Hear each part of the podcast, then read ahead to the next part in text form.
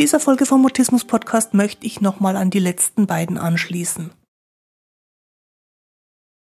Ich hatte dir ja vorletztes Mal davon erzählt, wie ich mich selber beim Vorausdenken von Problemen sehr aus der Ruhe gebracht habe. Und dann habe ich letzte Woche über das Denken laut nachgedacht und festgestellt, dass es uns Probleme in den Kopf setzen kann, die außerhalb vom eigenen Kopf nie eintreten werden.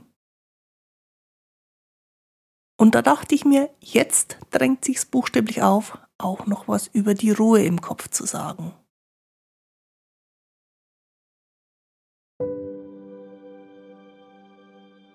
Ich bin Christine Winter und ich hatte selektiven Mutismus, bis ich Mitte 30 war. Heute unterstütze ich andere beim Mutismus verstehen das sind Erwachsene, die ihre Sprechblockaden hinter sich lassen wollen oder Eltern mutistischer Kinder, aber auch die Profihelfer, die als Therapeuten oder als Pädagogen oder als Sozialarbeiter für Mutisten arbeiten. Mutismus bedeutet, dass Kommunikation nicht geht, obwohl du eigentlich schon sprechen kannst, aber je mehr du es willst, desto weniger geht es. Mutismus ist einfach das medizinische Wort für psychisch bedingte Sprechblockaden.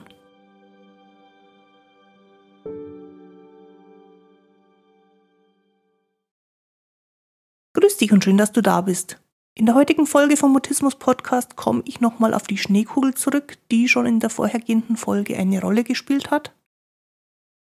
Und ich teile mit dir meine Gedanken über den Raum für Veränderung, der meines Erachtens nur aus der Ruhe heraus entstehen kann und dann ist mir in dem Zusammenhang auch ganz wichtig, jeder Mensch, also auch du selber, deine Klientinnen und Klienten, dein Kind, jeder Mensch hat Lösungen für die Herausforderungen in seinem Leben. Die zeigen sich dann, wenn der Schnee nach unten sinkt und den Durchblick in der Schneekugel wieder freigibt. Los geht's, lass uns über Sprechblockaden reden.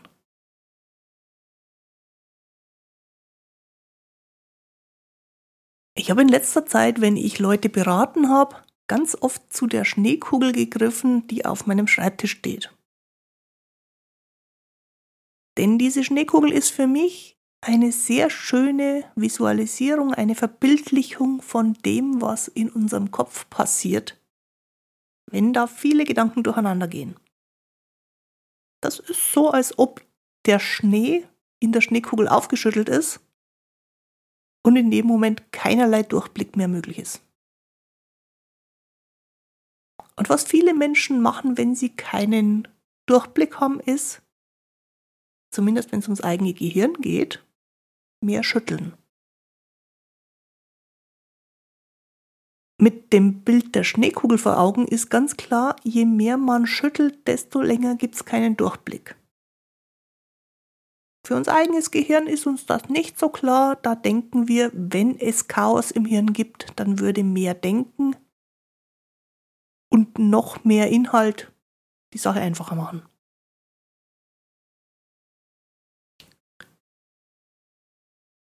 Es gibt so einen Moment, wenn man das Schütteln aufhört, wo immer noch kein Durchblick da ist. Und meine Beobachtung ist, bei Schneekugeln haben wir damit gar kein Problem. Aber wenn wir ein bisschen mehr Ruhe in unserem Denken machen und nicht sofort Durchblick da ist, dann ist es sehr verunsichernd. Und trotzdem ist unsere Aufgabe, die Unsicherheit in dieser Sekunde, in der schon Ruhe möglich ist, aber noch nicht der Durchblick da ist, auszuhalten und noch einen Moment länger zu warten, bis das, was gerade im Kopf rumgewirbelt war, sich setzen kann, das Durcheinander sich legt und dann mehr Klarheit auftaucht, sich Ruhe einstellt, tatsächlicher Durchblick möglich wird.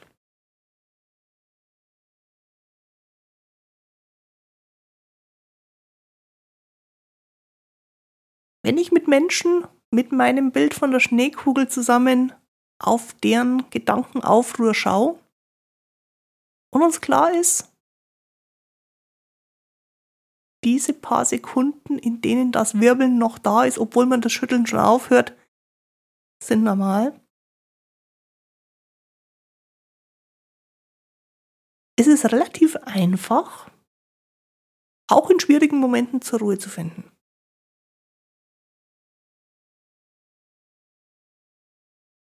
Und Ruhe klingt immer so wie im Lotussitz auf dem Meditationskissen. Wenn du jetzt denkst, dass das im Alltag so nicht funktionieren wird, gebe ich dir absolut recht. Diese Ruhe im Inneren ist vergleichsweise unabhängig davon, wie viel äußere Aktivität um mich herum ist oder auch wie viel äußere Beteiligung ich gerade selber mache.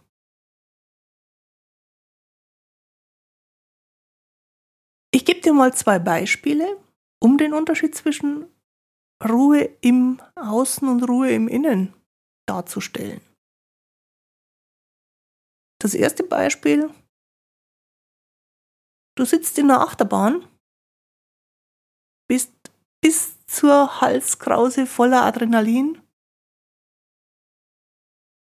hast dich selber dafür entschieden, diese Achterbahn zu fahren und bist dir deswegen komplett sicher.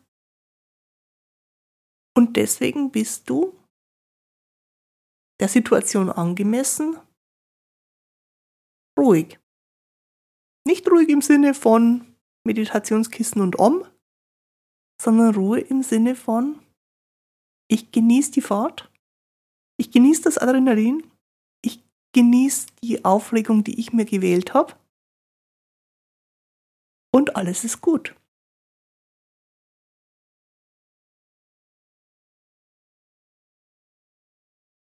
Das andere Beispiel. Du liegst kuschelig zugedeckt, in völliger Sicherheit, in deinem eigenen Schlafzimmer, in deinem eigenen Bett. Es ist früh um halb vier und ein einziger Gedanke in deinem eigenen Kopf macht dich völlig unsicher. Je länger du den Gedanken denkst, umso schlimmer. Und es gibt überhaupt keinen äußeren Anlass. Aber in dir drin entsteht ein Gefühl von Unsicherheit, das dir die frühen Morgenstunden ganz schön unangenehm machen kann.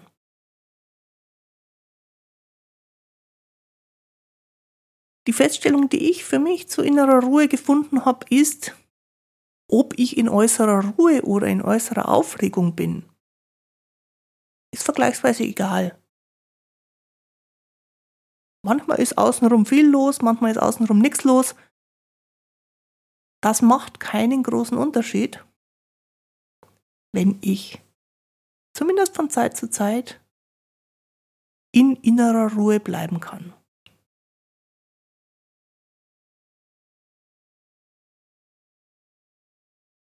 Das ist deswegen wichtig, weil mir neue Ideen nur dann kommen, wenn dafür Raum im Denken ist.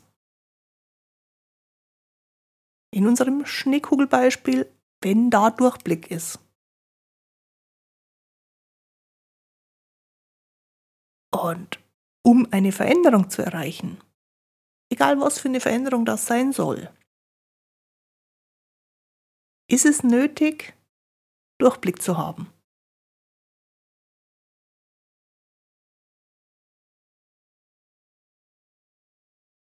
Und die Ruhe, die den Durchblick schafft, kann ganz unterschiedliche Versionen annehmen. Natürlich gibt es die Ruhe, die sich einstellt, wenn man Zeit hat, entspannt ist und die eigenen Gedanken sich gerade um gar nichts kümmern müssen. Das verbinden die meisten Menschen mit der Idee von Ruhe. Und ich finde es wichtig, dass es solche Phasen gibt und ich finde es wichtig, dass man solche Phasen nicht durch eine schnelle Ablenkung zerstört. Was mir ganz schnell passiert in dieser Form von Ruhe, ist, dass ich zum Handy greife, nach den E-Mails schaue oder in die Küche gehe, nach den Schokoladenvorräten schaue oder mich irgendwie anders aus dieser Ruhe ganz schnell wieder rausreiß. Was mir jetzt gerade als Gedanke kommt, ist, dass mir diese Art von Ruhe, diese entspannte Nichtstu-Ruhe vergleichsweise schwer fällt.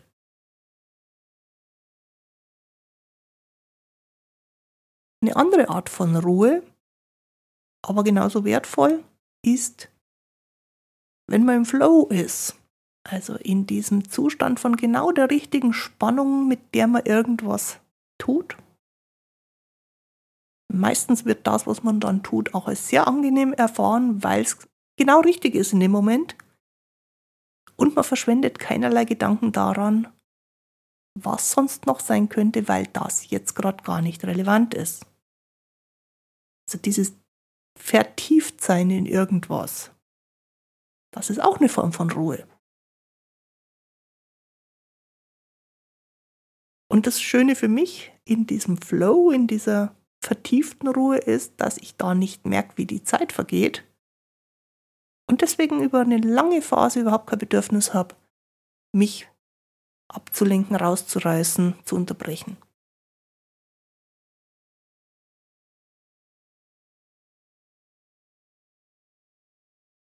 Eine dritte Form der Ruhe ist beim Erklären ein bisschen merkwürdig, kommt aber bei mir im Alltag recht häufig vor.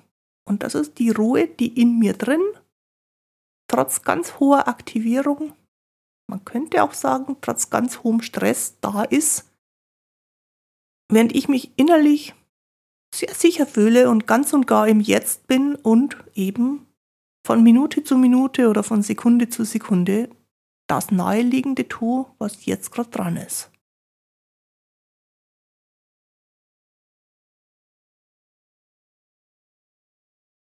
Wenn du mich fragst, was das Beispiel in meinem Alltag für diese gestresste Form der Ruhe ist, das sind ganz regelmäßig die Augenblicke, wenn ich zum ersten Mal auf eine neue Seminargruppe treffe oder wenn ich auf eine Bühne gehe für einen Vortrag, dann habe ich ganz ordentlich Stressbotenstoffe in meinem Körper und auch einen erheblichen Respekt vor der Situation. Andere sagen dazu Lampenfieber. Mein Körper reagiert darauf mit Zeichen für diesen besonders energiegeladenen Zustand. Und zu diesen Zeichen sagen andere manchmal Angst. Und trotz alledem ist in mir drin eine konzentrierte Ruhe, in der ich wesentlich mehr Präsenz und wesentlich mehr Spontanität zur Verfügung habe und auch mehr Wissen als in Momenten ohne Auftritt.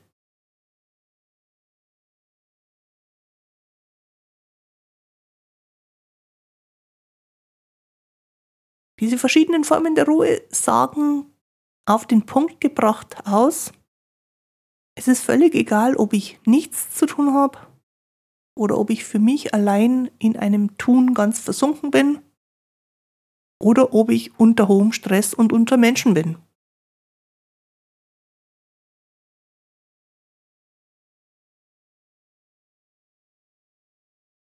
In Beratungsgesprächen fällt mir immer wieder auf, dass meine Klientinnen und Klienten genau wissen, was für sie richtig ist.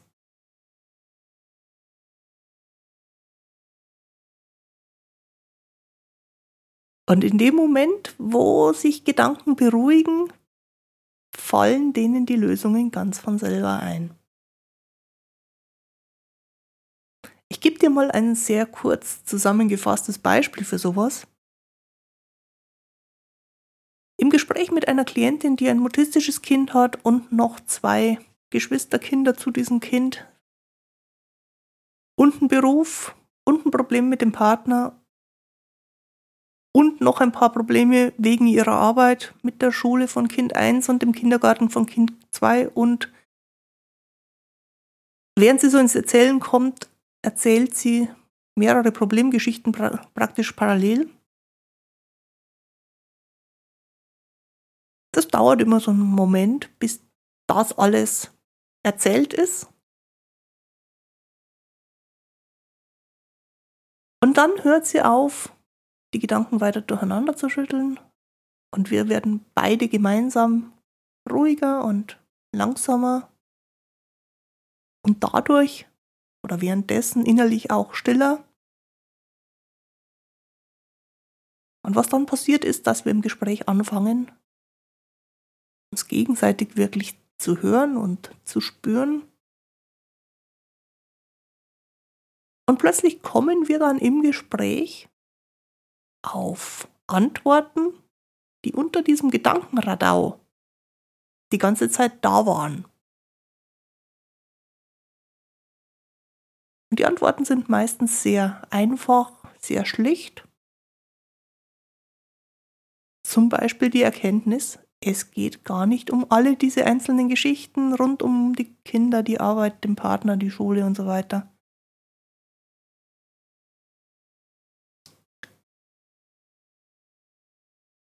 Und für meine Klientin ist dann in dem Moment plötzlich eine Klarheit da und ein Durchblick. Was sie mir darüber gesagt hat, es geht ihr darum, Anerkennung zu fühlen. Und ohne dass ich irgendwie einen Kommentar dazu abgeben muss, sagt sie ganz von selber über sich. Glaube ich, darf mir jetzt endlich mal selber Anerkennung geben. In der letzten Zeit war echt viel los bei uns. Und dann atmen wir beide miteinander ein paar Mal ruhig durch und ich sehe bei meiner Klientin ins Gesicht geschrieben, dass sie jetzt alleine zurechtkommt. Sie hat für sich Klarheit gefunden und von da an wird sie Wege finden, um sich selber die Anerkennung im Alltag zu geben, um die sie vorher so sehr gekämpft hat.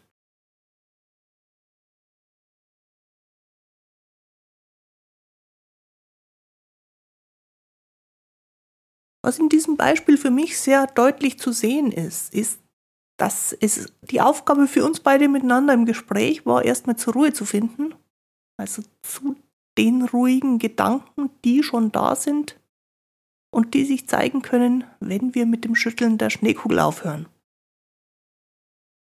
Und dann ging es sehr stark um Hinhören und nicht um Antworten suchen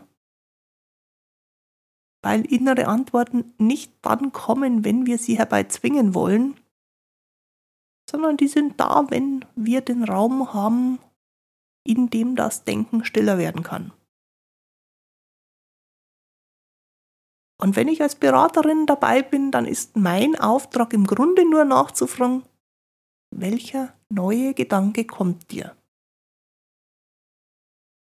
Also was ist das, was sich zeigen kann als neue Information, was kommt da neu.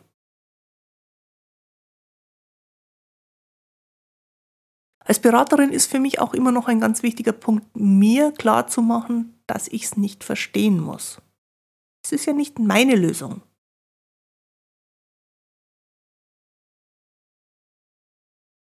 Und ich muss auch nicht bewerten, ob das, was meines Erachtens vorher in der Schneekugel rumgewirbelt war, zu dem passt, was sich da als neue Idee gezeigt hat.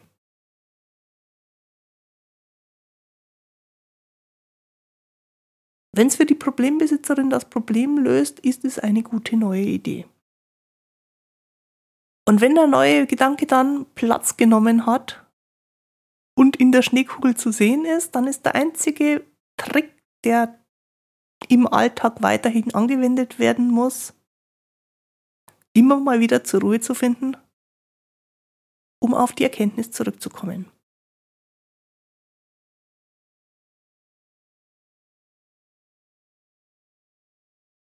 Das gilt für Erwachsene, das gilt auch und vielleicht noch viel stärker für Kinder. Auch Kinder wissen ganz intuitiv, was für sie hilfreich ist. Wenn wir mit Kindern über solche inneren Erkenntnisse reden, dann muss klar sein, die sprechen sehr in Bildern, in Geschichten, in sprachlichen Metaphern. Und die Geschichten sind aber nicht aus der Luft gegriffen, sondern ein Bild dafür, wie es innen drin ausschaut. Und ich finde, das dürfen wir als Erwachsene ernst nehmen. Kinder wissen, wie es in ihnen ausschaut. Und sie fassen so in Worte, wie es für sie halt in Worte zu fassen ist. Gefühle oder Emotionen können dabei nicht unbedingt formuliert werden. Die Wörter für die Gefühle lernen Kinder ja erst mit der Zeit und es ist relativ schwer, ein Gefühl zu benennen. Ich glaube, das können wir auch als Erwachsene nachvollziehen. Es fällt uns nicht unbedingt leicht, unsere Gefühle auszudrücken, auszusprechen.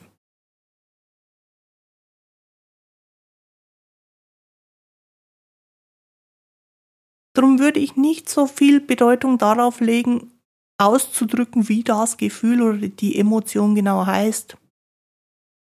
Das ist überfordernd und überflüssig. Man kann wunderbar mit den einfachen Bildern, die Kinder oftmals für ihre Gefühle finden, eine ganze Menge anfangen. Und dabei ist für mich als erwachsene Zuhörerin das Hinspüren viel wichtiger als das Hören und das genaue Hinhören wichtiger als ein abgelenktes Zuhören. Aber Zuhören ist zumindest die Minimalanforderung.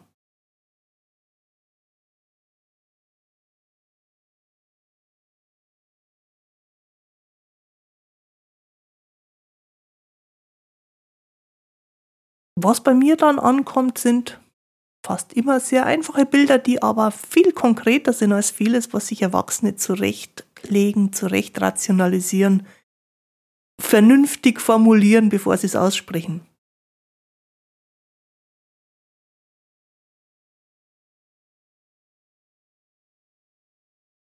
Und ich habe mir für das Zuhören oder Hinhören oder Hinspüren bei Kindern die Regeln gegeben, dass das Kind sich mir gegenüber nicht erklären muss, nicht rechtfertigen muss.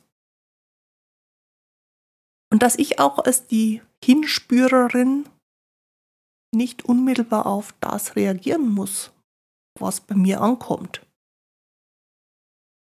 Die Geschichte darf einfach gemeinsam entdeckt, erfahren werden, ohne dass irgendwas davon hinterfragt oder logisch erklärt werden muss.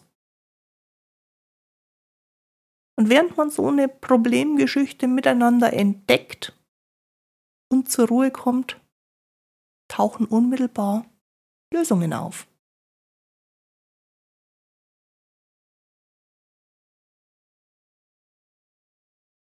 Was ich mir immer wieder aufs Neue bewusst mache, ist, ich kann überhaupt nicht wissen, was für jemand anderen stimmt.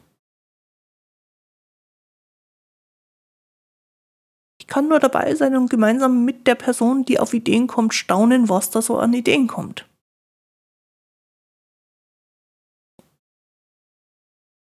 Ich bin mir relativ sicher, du kannst auch nicht wissen, was für jemand anderen stimmt.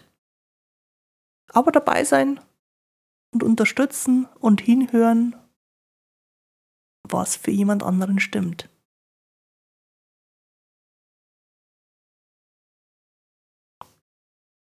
Ein paar wichtige Regeln beim Unterstützen und beim Hinhören sind,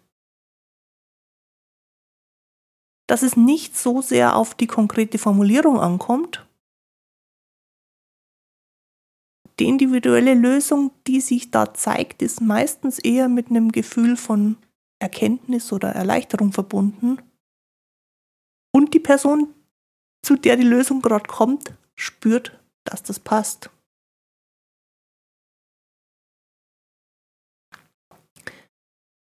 Solche Lösungen, die aus der Ruhe rauskommen, sind fast immer sehr schlicht und in Worte gefasst recht unscheinbar.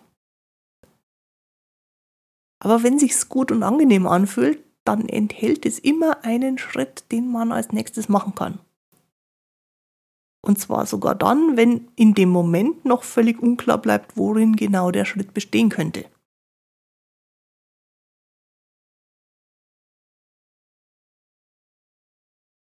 Die eigentliche Veränderung, die entsteht ja dann im Alltag, im Ausprobieren, im, im, im unbewussten Experimentieren oder auch im bewussten Experimentieren. Und fast immer kommt die eigentliche Veränderung dann so sanft daher, dass man sie erst im Rückblick sehen kann.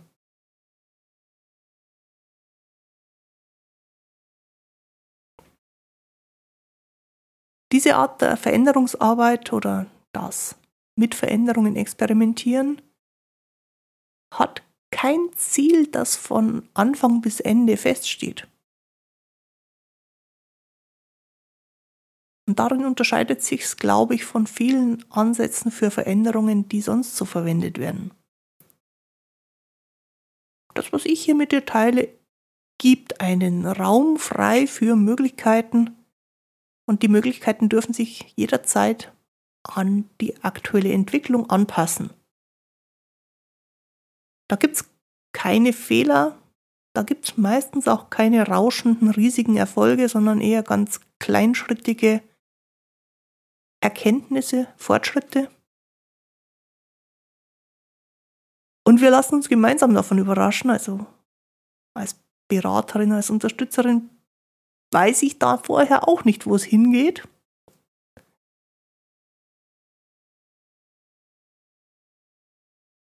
Und es gibt deswegen auch keine Erwartungen.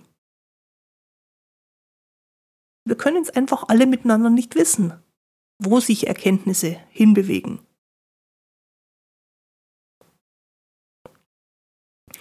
Dadurch gibt es aber auch keine Überforderung. Vor allem, weil dann ja genau das Tempo und die, der Schwierigkeitsgrad entsteht, der richtig ist, damit ein nächster Schritt gemütlich zu schaffen ist.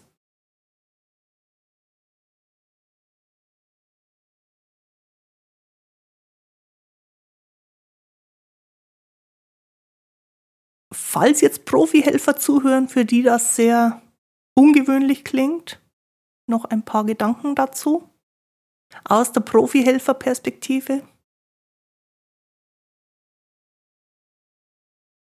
Die Klienten selber wissen, was der eine nächste Schritt ist, der aus der Ruhe entspringt und einen Schritt voranführt. Und als Helfer ist es wichtig, darauf zu achten, dass es immer nur einen nächsten Schritt gibt. Wenn die Ideen sprudeln, neigen unsere Klienten relativ schnell dazu, sich eine ganz lange Liste von Aufgaben zu schreiben. Das ist eine Helferaufgabe, den Enthusiasmus ein Stück weit zurückzufahren, sodass es auch wirklich funktionieren kann. Und dein Job als Helfer, als Helferin ist dann tatsächlich mit der Klientin oder dem Klienten zusammen den Schritt so klein zu definieren, dass es zu einer positiven Erfahrung führen kann. Wobei rausfinden, wie es nicht funktioniert, genauso wertvoll ist. Also der Ansatz des Experiments bedeutet nicht, dass man vorher weiß, es wird funktionieren. Experiment bedeutet, jede neue Erkenntnis ist ein Schritt vorwärts und auch ein Schritt, bei dem man dann weiß, dass der nirgendwo hinführt, ist ein Fortschritt. So betrachtet ist also jeder einzelne Versuch positiv und Fehler existieren nicht. Also man kann dabei nicht versagen.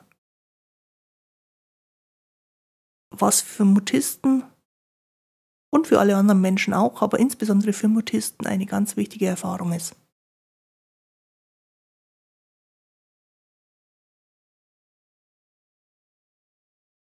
Für die Eltern, die zuhören, gilt natürlich genau das Gleiche. Wenn ihr gemeinsam zur Ruhe kommt, wird dein Kind auf sein Wissen zugreifen können, wie es zum nächsten Schritt findet. Kinder sind begnadete Experimentierer, je jünger, desto mehr. Und das Lernen, das jüngere Kinder intuitiv können, ist ein Irrtum nach dem anderen, um auszusortieren, was in Richtung von Erfolg führen könnte und was nicht. Alle Versuche ergeben einfach nur neue Erfahrungen. Und jede neue Erfahrung kann sofort wieder ein neues Experiment lostreten.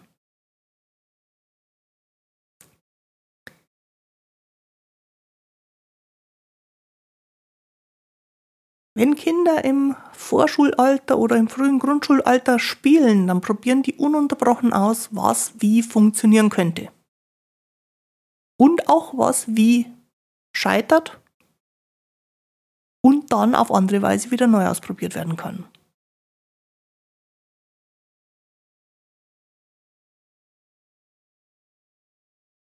Kinder in der Alterskategorie halten Veränderungen ja nicht nur für möglich, sondern sind Experten darin, die Veränderung auch anzuprobieren und spielerisch ins Leben zu integrieren. Und dabei haben Kinder eine Fantasie für neue Lösungen, die Erwachsenen meistens sehr schwer fällt. Bei einem Kind kann auch mal das Eingreifen von einem Superhelden ein Problem lösen. Oder es kommt eine Fee und macht das Problem weg. Das klingt logischerweise kindlich, aber gerade diese kindlichen Ideen sind so eine Art Superkraft hinter dieser kreativen Art mit Herausforderungen umzugehen. Das funktioniert wunderbar seit jeher, seit es Kinder gibt. Man muss also als Eltern da auch nicht übertrieben verkopft rangehen.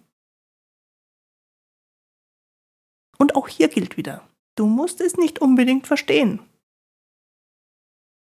Wenn da Superkräfte im Spiel sind und dadurch das Kind sein Problem löst, wunderbar. Spür als Mama oder als Papa einfach nur mit dem gesunden Menschenverstand hin ob du jetzt in einer Situation dem Kind überlassen kannst, seinen eigenen Weg zu finden.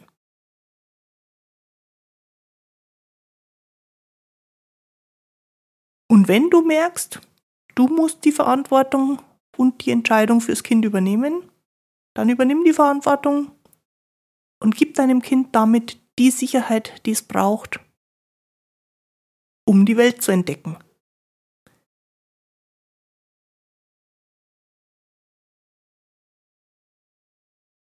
Wenn ich das Thema nochmal zusammenfassen soll, komme ich wieder zurück auf die Schneekugel. Wenn die Schneekugel gerade aufgewirbelt ist, wenn sie gerade heftig geschüttelt worden ist, dann ist kein Durchblick da. Und dann wäre die Erwartung, jetzt durchblicken zu können, auch verfehlt. Es gibt dann diesen merkwürdigen Moment, wo man nicht weiter schüttelt, nicht weiter den Inhalt der Schneekugel aufrührt und es immer noch keinen Durchblick gibt. Und das ist das, was uns manchmal schwer fällt, nämlich einen Moment zu warten und in dem Moment die Unsicherheit auszuhalten. Da wirbelt es immer noch weiter, es hört das Wirbeln noch nicht auf.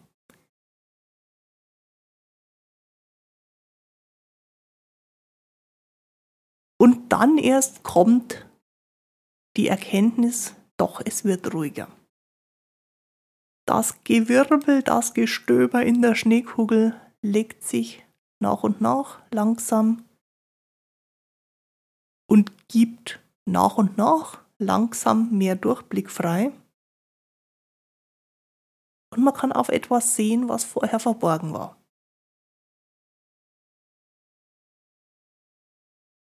Das, was sich dann da zeigt, das sind neue Ideen, die eine Veränderung ermöglichen. Wichtig dabei in der Arbeit mit anderen Menschen ist, die neuen Ideen, die sich da zeigen müssen, müssen für den Problembesitzer schlüssig sein, nicht für den, der mit drauf schaut. Deswegen, wenn wir als Profihelfer, als Eltern, als andere Ansprechpartner unterstützen und feststellen, da hat jemand für sich für einen nächsten Schritt eine Idee entwickelt, dann müssen wir weiter nichts tun. Mit einer kleinen Einschränkung, wenn da zu viele Ideen gleichzeitig auftauchen oder wenn die Ideen noch zu groß sind und erstmal kleiner gemacht werden müssen fürs Experiment. Dann kann man als Helfer dabei helfen. Und ansonsten ist Veränderung ein Herausfinden von Dingen, die nicht funktionieren und von Dingen, die funktionieren, sodass man mehr von dem machen kann, was funktioniert und weniger von dem, was nicht funktioniert.